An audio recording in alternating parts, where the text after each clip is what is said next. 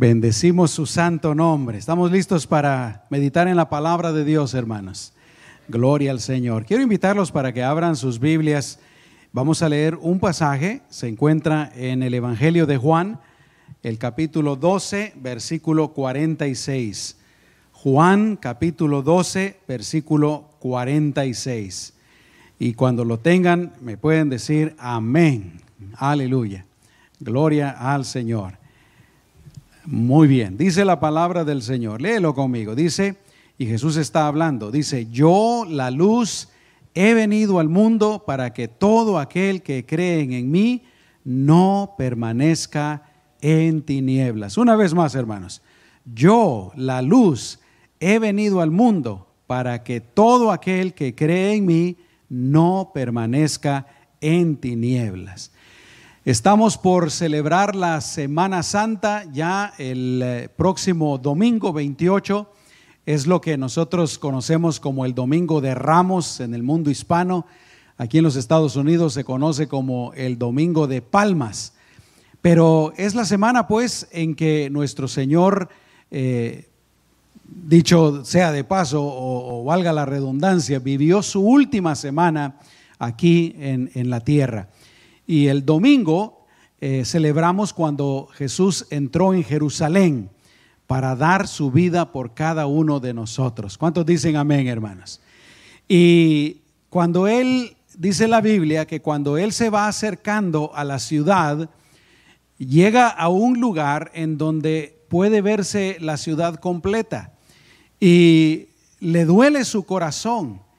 Y en pocas palabras, como que Jesús dice, eh, claro que la Biblia dice exactamente lo que él dijo, ¿verdad? Pero para parafrasear, Jesús dice, Israel, hablando de la gente que estaba ahí, Jerusalén, si tan solo ustedes supieran quién es el que viene aquí, quién va a entrar en Jerusalén, el que va a estar con ustedes esta semana, si tan solamente ustedes supieran quién soy yo entonces eh, la gente tendría una manera diferente de pensar y de ver a nuestro Señor Jesucristo. Pero lo cierto está que ese domingo mucha gente lo recibieron alegres, ¿no? Eh, decían, como cantábamos en este canto hace un ratito, Osana, gritando y, con ramas de los árboles y poniendo sus mantos para que Jesús entrara eh, a Jerusalén. Osana al Hijo de David. Bendito el que viene en el nombre del Señor. Osana en las alturas, gritaban, bien contentos, bien alegres. Y dentro de pocos días, el siguiente viernes, lo estarían clavando en la cruz. Si tan solo la gente entendieran quién es Jesús. Y el día de hoy, también hay mucha gente en el mundo que no entienden quién es Jesús. Esto se los he dicho en otras ocasiones. Algunas personas piensan que Jesús fue un hombre común y corriente, como nosotros. Nada más que fue un maestro religioso, ¿no? Fue un predicador. Otros dicen que, bueno, sí tenía algo especial, que era como un profeta especial. Otros dicen que que Jesús pues solo vino a, enseñarnos acerca del amor, a predicar acerca del amor. Por eso fue que él dijo pues que hay que amar a Dios y hay que amar al prójimo, que nos tenemos que amar los unos a, los otros. Otros eh, simple y sencillamente no creen en Jesús. Eh, ni siquiera creen que él haya sido un personaje histórico, a pesar de que la historia e historiadores no cristianos escribieron acerca de él. Pero hay gente que, que simple y sencillamente niegan su existencia. Así es que en el mundo pues hay mucha gente que tiene ideas, que tiene conceptos equivocados acerca del Señor. Pero esta mañana yo quiero compartirles cinco cosas que Jesús nos dice con sus propias palabras que son las razones por las que Él vino al mundo. con sus propias palabras. Eso vamos a recordar y vamos a aprender en esta mañana. Pero vamos a orar primero. Amén. Cerramos nuestros ojos. Señor, una vez más te damos gracias por este tiempo tan especial, tiempo que hemos apartado como algo especial para cantarte, para reunirnos en tu nombre, pero también para meditar en tu palabra bendita. Señor, ayúdanos a abrir nuestra alma, abrir nuestro corazón, abrir nuestra mente y no solamente entender, pero recibir con fe lo que tú tienes que darnos en esta mañana. Señor, una vez más yo te lo pido, ayúdanos a abrir nuestro corazón a todos los que estamos aquí, aquellos que nos están escuchando o viendo en línea, Señor, ayúdanos a abrir nuestro entendimiento, nuestro corazón, que tengamos fe para creer en ti, en el nombre poderoso de Cristo Jesús. Amén y amén. Aleluya. En primer lugar, mis amados hermanos, Jesús dijo que Él había venido a buscar, a buscar y a salvar lo que se había perdido. Ahí en Lucas capítulo 19, versículo 10 de las palabras de Jesús, de la boca de Jesús, dice, porque el Hijo del Hombre vino a buscar y a salvar lo que se había perdido. Y es que la Biblia nos dice claramente que todos los seres humanos estamos perdidos. Ahí en Isaías capítulo 53, versículo 6 dice, todos, todos, usa la palabra todos, absolutamente todas las personas, dice, eh, nos descarriamos, nos descarriamos como ovejas, cada cual se apartó por su camino, mas Jehová cargó en él, en Cristo, el pecado de todos nosotros. ¿Te das cuenta, hermano? Todos nos descarriamos. Está hablando de, un redil donde se tienen a las ovejas y como que se cayó el cerco y todas las ovejas salieron corriendo por todas partes. Cada oveja se fue por donde, por donde mejor le pareció. Y estamos perdidos, estamos lejos. Pero ¿qué dijo Jesús? Que Él vino a buscar, a buscar. El Señor anda buscando a todas las personas. ¿Para qué? Para salvarlos. Aleluya. Y si tú estás aquí en esta mañana, si tú todavía verdaderamente no has creído en Jesucristo con todo tu corazón, no le has pedido perdón a Dios, no le has recibido a Jesús en tu corazón, entonces tú estás perdido. Pero sabes qué? Si tú estás aquí en esta mañana escuchando este mensaje, es porque Dios te anda buscando. Jesús te anda buscando. No, no importa la razón por la que tú hayas venido. Si tú estás escuchando esta palabra, Jesús te está buscando. Y el Señor compartió pues tres parábolas para precisamente hablarnos acerca del hecho de que Él nos busca y nos quiere salvar. La primera parábola que Él compartió fue precisamente la parábola de la oveja perdida. Jesús dijo que había un pastor que tenía 100 ovejas y una de esas ovejas se salió, se fue, se perdió. Claro que esa oveja nos representa a todos los seres humanos porque como ya leímos, dice, todos nos descarriamos como ovejas. Y el pastor representa a nuestro Señor Jesucristo. Y dice la, la, parábola que el pastor dejó a las 99 bien seguritas y se fue a buscar la oveja que se había perdido.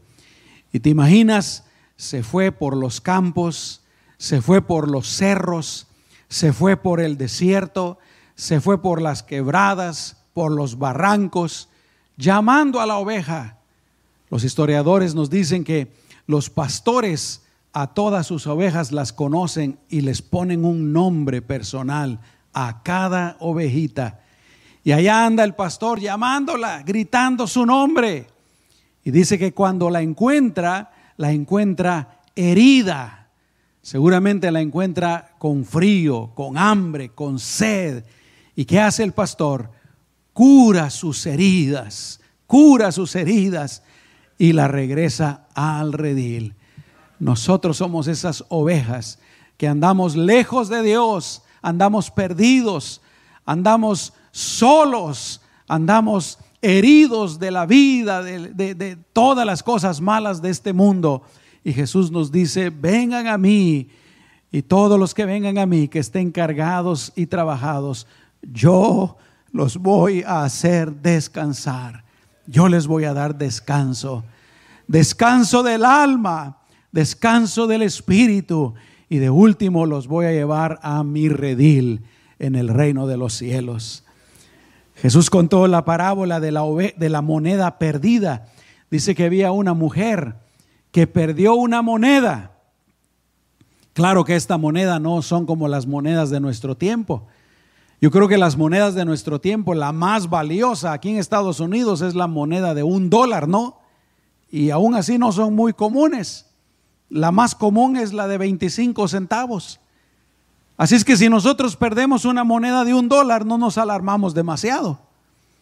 Pero la moneda que esta mujer perdió en la Biblia costaba el salario de un día. Supongamos que esta mujer había trabajado, en aquel entonces los días no eran de ocho horas, hermanos. Supongamos que eh, el esposo de esta mujer había trabajado eh, diez horas, once horas el salario de un día y se le había perdido. ¿Y qué hace la mujer?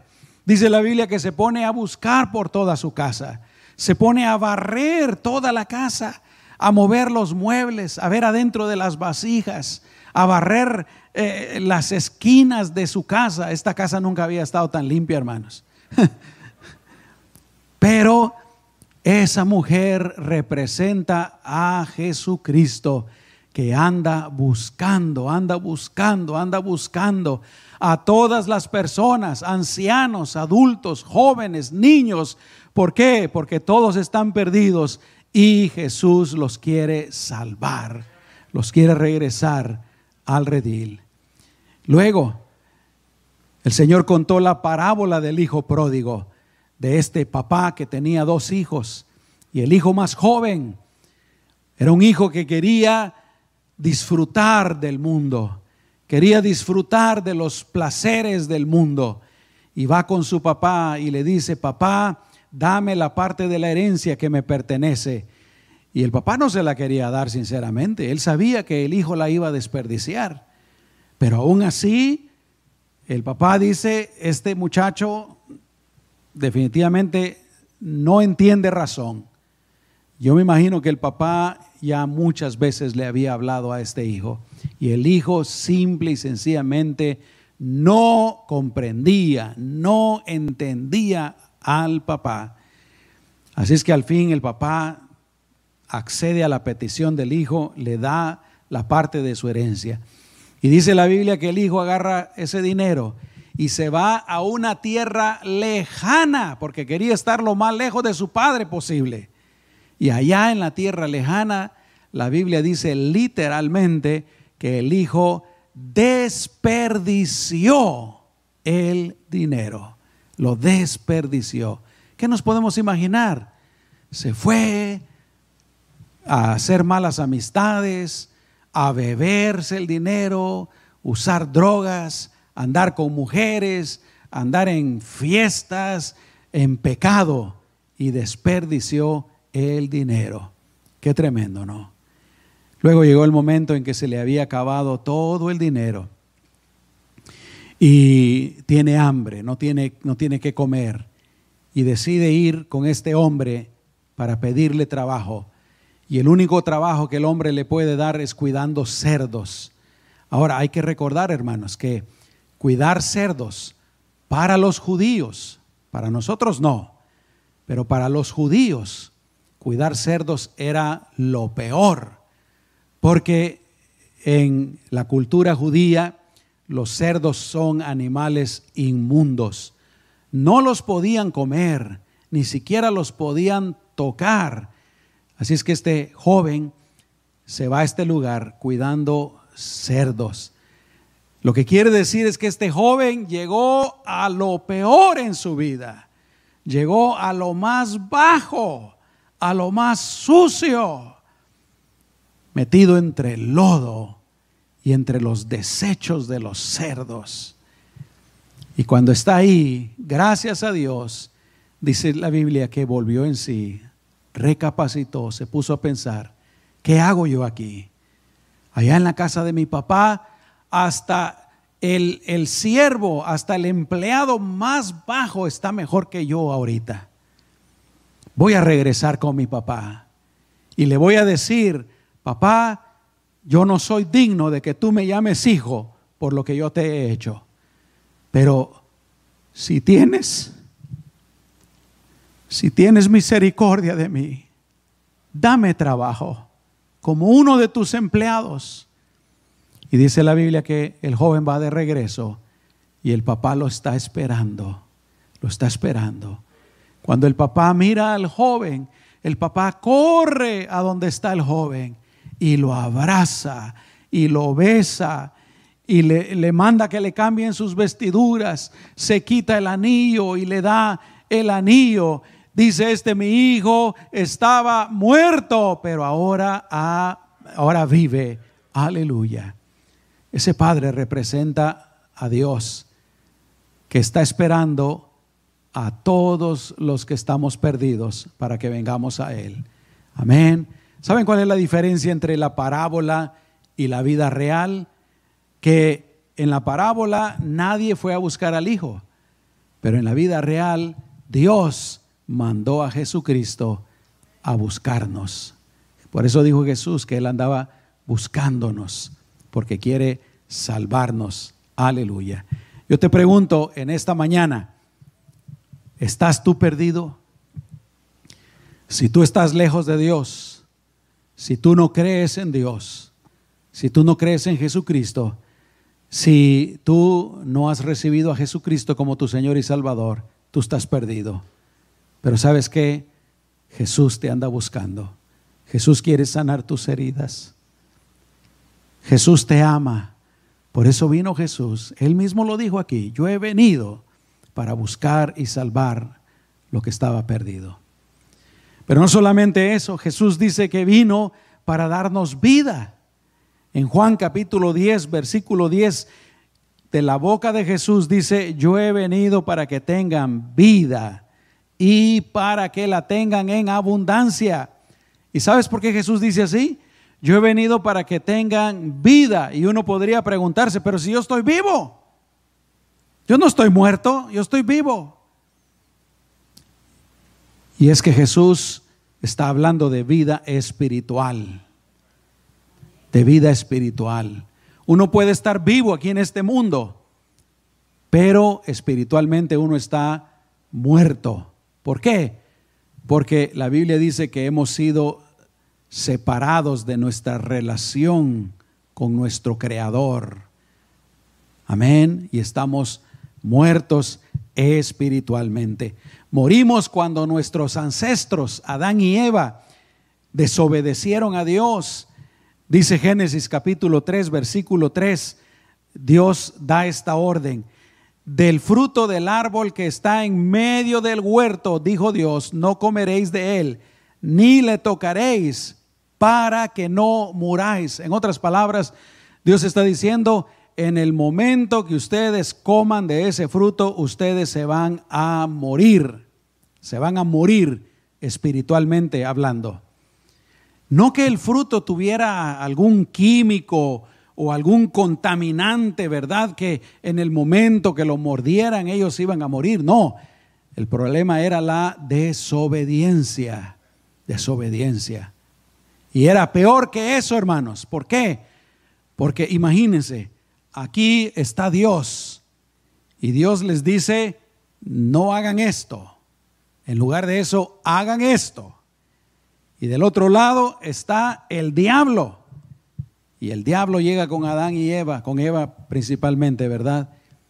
Y la engaña. Y el pecado es este, que en lugar de escuchar a Dios, en lugar de obedecer a Dios, escucharon al diablo y obedecieron al diablo, la desobediencia. En ese momento que Eva agarra aquel fruto prohibido, ella murió espiritualmente. Luego le da a Adán y Adán también lo hace y los dos mueren espiritualmente. Y sabes qué? El apóstol Pablo confirma que una persona sin Cristo está muerta. Pablo, hablándole a los cristianos, les dice que antes de ser cristianos ellos estaban muertos. Allí en Efesios capítulo 2, versículos 1 y 5 dice, Él os dio vida a vosotros, está hablando de Jesús, Jesús os dio vida a vosotros cuando estabais muertos, le dice, cuando estabais muertos en vuestros delitos y pecados, y aún estando nosotros muertos en pecados, nos dio vida juntamente con Cristo. Déjame hacerte una pregunta. No solamente tú estás perdido, pero ¿estás tú muerto espiritualmente? ¿Qué pasaría si el día de hoy mueres físicamente? ¿Qué pasaría? ¿Qué pasaría con tu alma? ¿Qué pasaría con tu espíritu? ¿A dónde irías? Dice la Biblia que solamente hay dos lugares a donde podemos ir. Uno de esos lugares es el cielo, la presencia de Dios. Y el otro lugar es el infierno, el lago de fuego y de azufre. Solamente hay dos lugares. Si tú mueres hoy, físicamente, ¿a dónde vas a ir? Porque estás muerto. Pero lo bueno es que Jesús dijo, yo he venido para darles vida, para darles vida. Si tú crees en Jesús el día de hoy, si tú le recibes como tu Salvador, Él te va a dar vida hoy mismo. Hoy mismo tú puedes tener esa vida espiritual. En tercer lugar, no solamente Jesús dijo que Él había venido a buscarnos y a salvarnos y a darnos vida, pero Jesús también dijo que Él había venido a librarnos de las tinieblas. Juan capítulo 12, versículo 46, el, el pasaje que leíamos al principio dice, y me encanta cómo dice esto, yo, dice Jesús, yo, la luz, imagínense esto, yo, la luz, yo soy la luz, dice, yo soy la luz he venido al mundo para que todo aquel que cree en mí no permanezca en tinieblas. ¿Qué quiere decir esto, hermanos? Que si uno no está en Cristo, uno está en tinieblas, está en oscuridad absoluta. Imagínense, si Jesús es la luz y uno está lejos de la luz, es obvio que uno está en oscuridad, ¿no? uno está en tinieblas. Pero para eso vino Jesús. Él dice, yo soy la luz. Y el que cree en mí, dice, no permanecerá en tinieblas. Aleluya. Cuando Zacarías, Zacarías, el papá de Juan, profetizó acerca de Jesús, ¿se recuerdan de Zacarías, hermanos? Eh, el ángel le anuncia que va a nacer Juan y él no lo cree y se queda mudo. Dios, Dios castiga su incredulidad y lo deja mudo por un tiempo. Y luego cuando nace Juan y es hora de ponerle el nombre, andan ahí averiguando, ¿verdad? ¿Qué nombre le van a poner? Y, y, Elizabeth quiere ponerle Juan. Y la gente le dice, en tu familia no hay nadie que se llame Juan. ¿Por qué le quieres poner Juan? Entonces le preguntan al mudo. Le preguntan al mudo, oye tú, Zacarías, ¿cómo le ponemos? Y él agarra una tabla y escribe, Juan, y se le suelta la boca. Y lo primero que hace es ser lleno del Espíritu Santo y profetizar. Y en esa profecía, hablando de Jesús, él dice lo mismo que Jesús dijo. Dice, Jesús vino para dar luz a los que habitan en tinieblas y en sombra de muerte, para encaminar nuestros pies por camino de paz. Aleluya. El apóstol Pedro dice que nosotros los cristianos antes estábamos en tinieblas.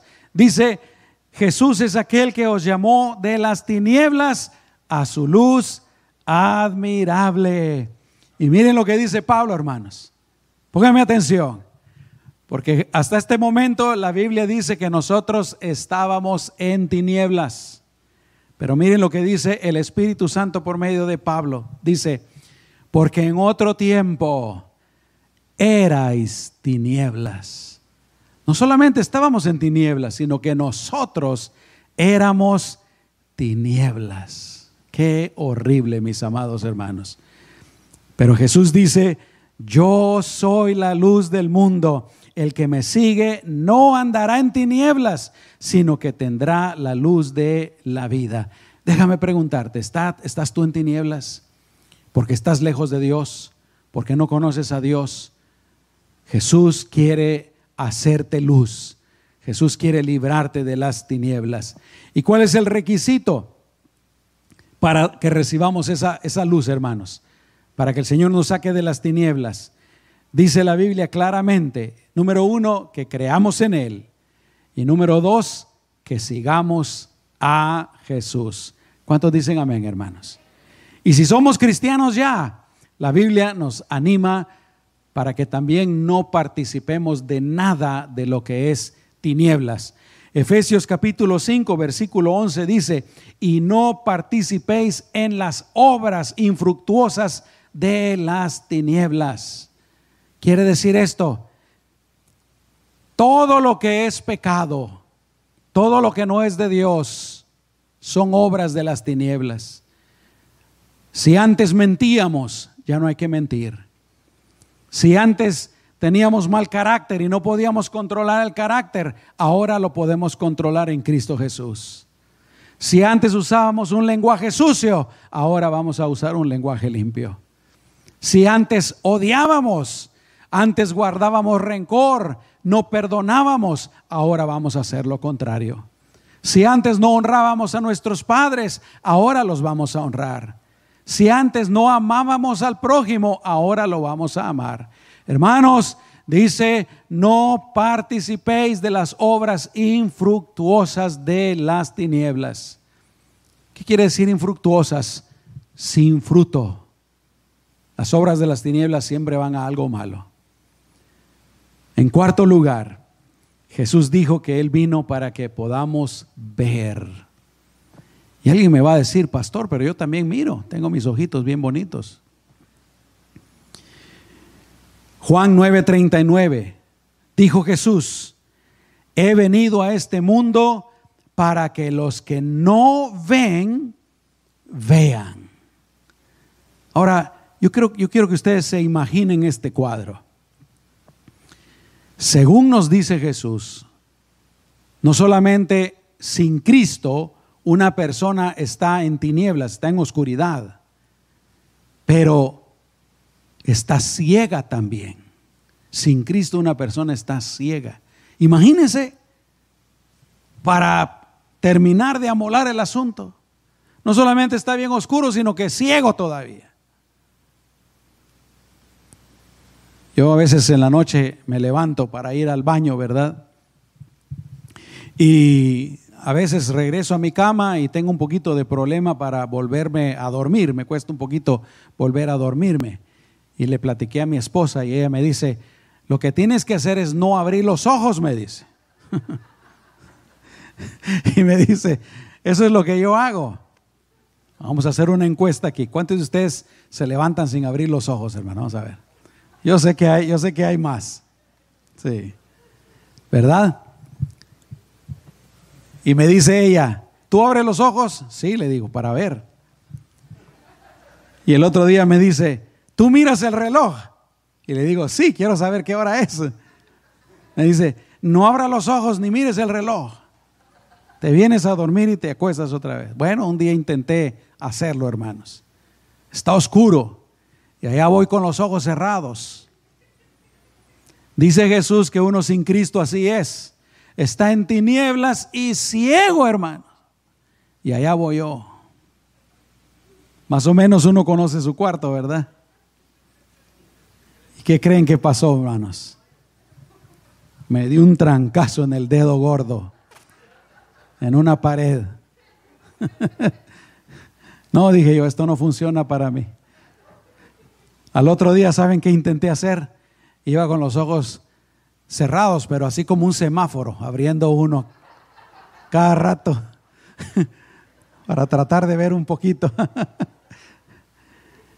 Pero miren qué tremendo, hermanos. Una persona sin Cristo está en tinieblas, es tinieblas y es ciego. ¿Con qué razón cuando uno no anda, cuando uno no tiene a Cristo, se anda tropezando en la vida, hermanos? ¿No es cierto? Cometiendo errores, tomando decisiones equivocadas, yendo por caminos equivocados. Uno anda tropezándose y tropezándose y vas por aquí, te sale mal y vas por aquí, mete las patas y vas por aquí y cometes un terrible error. Y hay personas que llegan a la edad adulta y, hermanos, es un desastre su vida. Y le han hecho daño a un montón de personas en el camino. Porque estamos en la oscuridad, somos oscuridad y andamos ciegos. Aleluya. Pero para eso vino Jesucristo de Nazaret. ¿Cuánto dicen amén, hermanos? Yo he venido a este mundo para que los que no ven, vean. Aleluya. Ahí en el libro de Hechos tenemos un ejemplo, hermanos, de esto que les estoy hablando. Pero déjenme que les platique otra cosa, porque ese, ese versículo no se termina ahí agrega algo más. Dice, he venido a este mundo para que los que no ven, vean. Pero luego agrega algo, dice, y los que ven sean cegados. ¿Cómo está eso? ¿Cómo está eso que Dios a unos que están ciegos les quiere dar la vista y a otros que ya miran, Dios los quiere cegar? ¿Cómo está eso? ¿Saben qué pasa, hermanos? Que hay gente en el mundo que creen que miran, pero no miran realmente. Hay gente, por ejemplo, ¿verdad? Que creen que están bien, creen que están bien, pero ante los ojos de Dios no están bien. Eso fue lo que le pasó al apóstol Pablo. Él creía que miraba. Era un religioso de lo máximo. Él tenía su religión, fariseo de fariseos.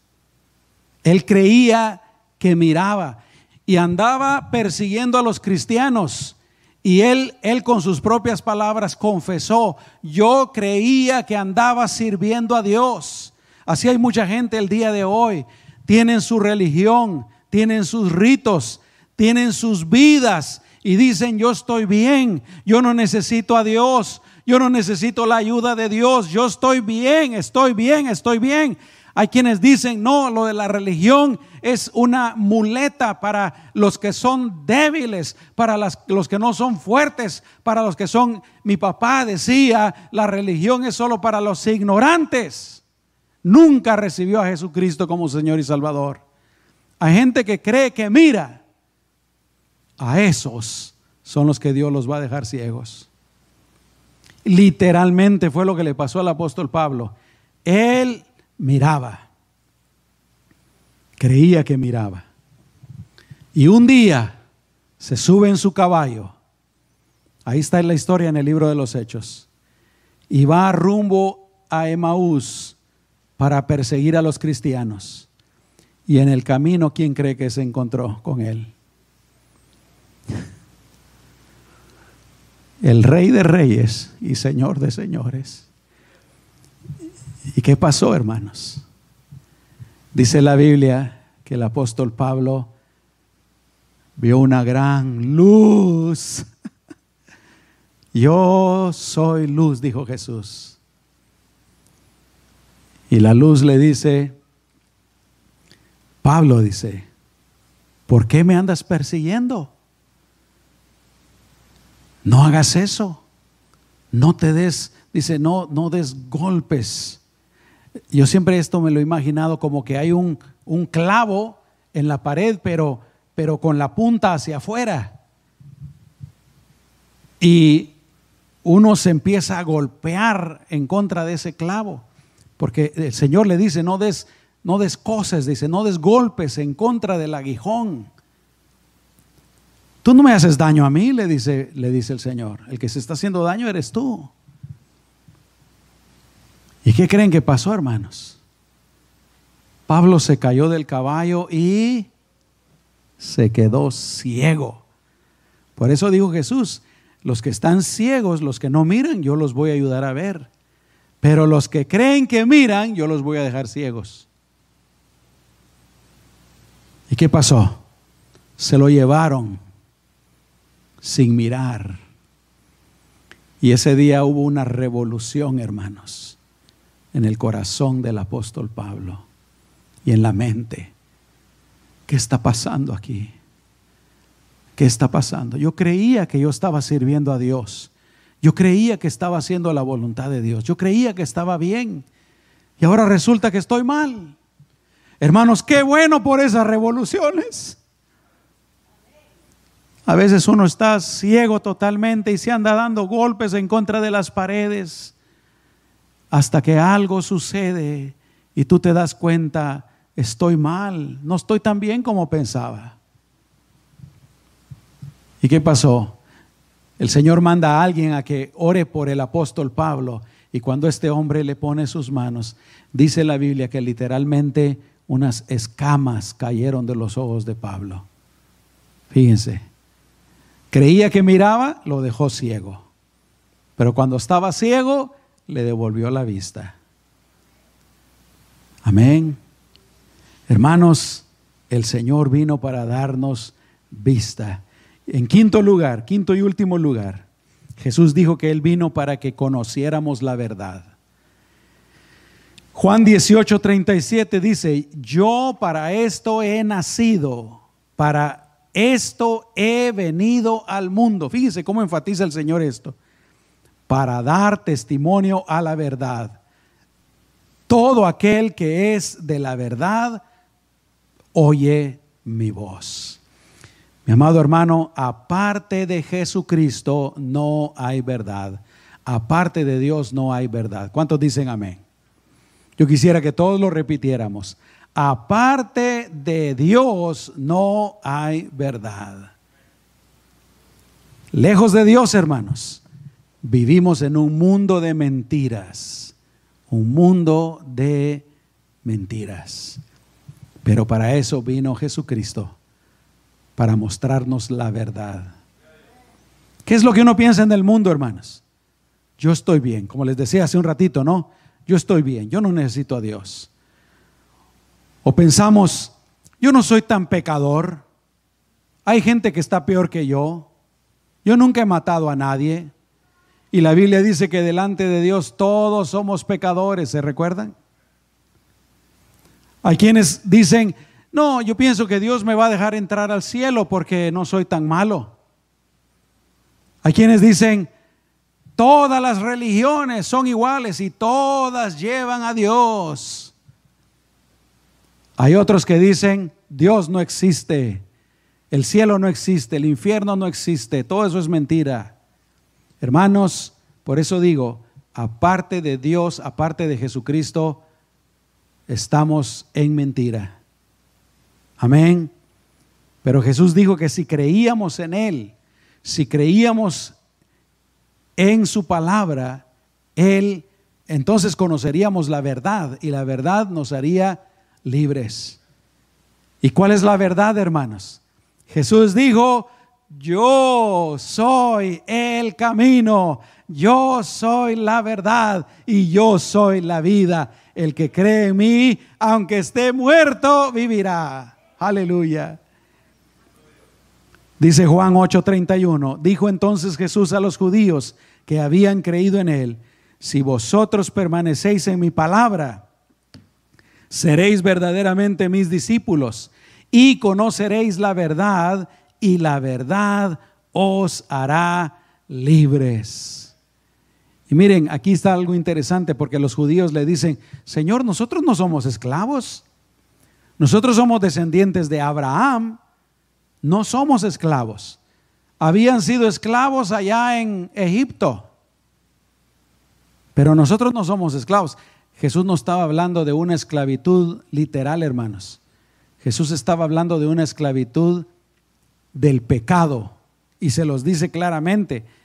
Eh, dice, le respondieron, linaje de Abraham somos, jamás hemos sido esclavos de nadie. ¿Cómo dices tú, seréis libres? Jesús les dijo, de cierto, de cierto os digo que todo aquel que hace pecado, esclavo es del pecado. ¿Se dan cuenta? Él está hablando de una libertad espiritual. Y esta es la cosa. Jesús vino a darnos a conocer la verdad para que podamos ser libres. ¿Cuántos dicen amén, hermanos? Aleluya. Miren qué tremendo. Dios, nuestro creador, dice que sin Cristo estamos perdidos, estamos muertos, estamos en tinieblas, estamos ciegos y vivimos en un mundo de mentiras. Pero Él vino para deshacer todo eso, darnos vida, hacernos luz, sacarnos de las tinieblas, etc. Amén. Quiero preguntarte, ¿eres tú esa persona que está en tinieblas porque no has creído en Jesucristo? Tal vez alguien me está escuchando o viendo, aún por, por internet, y escuchas este mensaje y te gusta y quieres creerlo, pero no estás seguro, no estás convencido, no estás convencida. Y lo único que te puedo decir es que uno tiene que llegar a ese punto en que tú das un paso de fe, de fe, de fe. Jesús, aunque Él hace milagros, Él nunca va a hacer un milagro para convencerte. Él nunca va a hacer una, aunque podría hacerlo, una obra portentosa para convencerte. Él quiere que tú creas por fe, por fe. Que des ese paso de fe. ¿Cuántos de ustedes han dado ese paso de fe, hermanos? A mí me pasó. Yo un día fui como ese joven que estaba entre los cerdos. Había caído a lo más bajo de mi vida. No parecía. Las personas que me conocían, los amigos, hubieran dicho, él está bien. Estaba estudiando, vivía con mis padres, mi padre me mantenía, tenía ropa, tenía casa, andaba con mujeres. todos hubieran dicho, está bien. Pero en mi corazón, hermanos, yo estaba hasta lo más bajo. Y les voy a decir algo, gracias a Dios por lo más bajo, hermanos. Porque a veces si uno, no llega a lo más bajo, uno no puede dar ese paso de fe. Pero si tú eres esa persona, yo quiero invitarte para que tú des ese paso de fe y creas en Jesús. Y hoy le entregues tu vida. Hoy, ¿te gustaría hacerlo? Vamos a orar.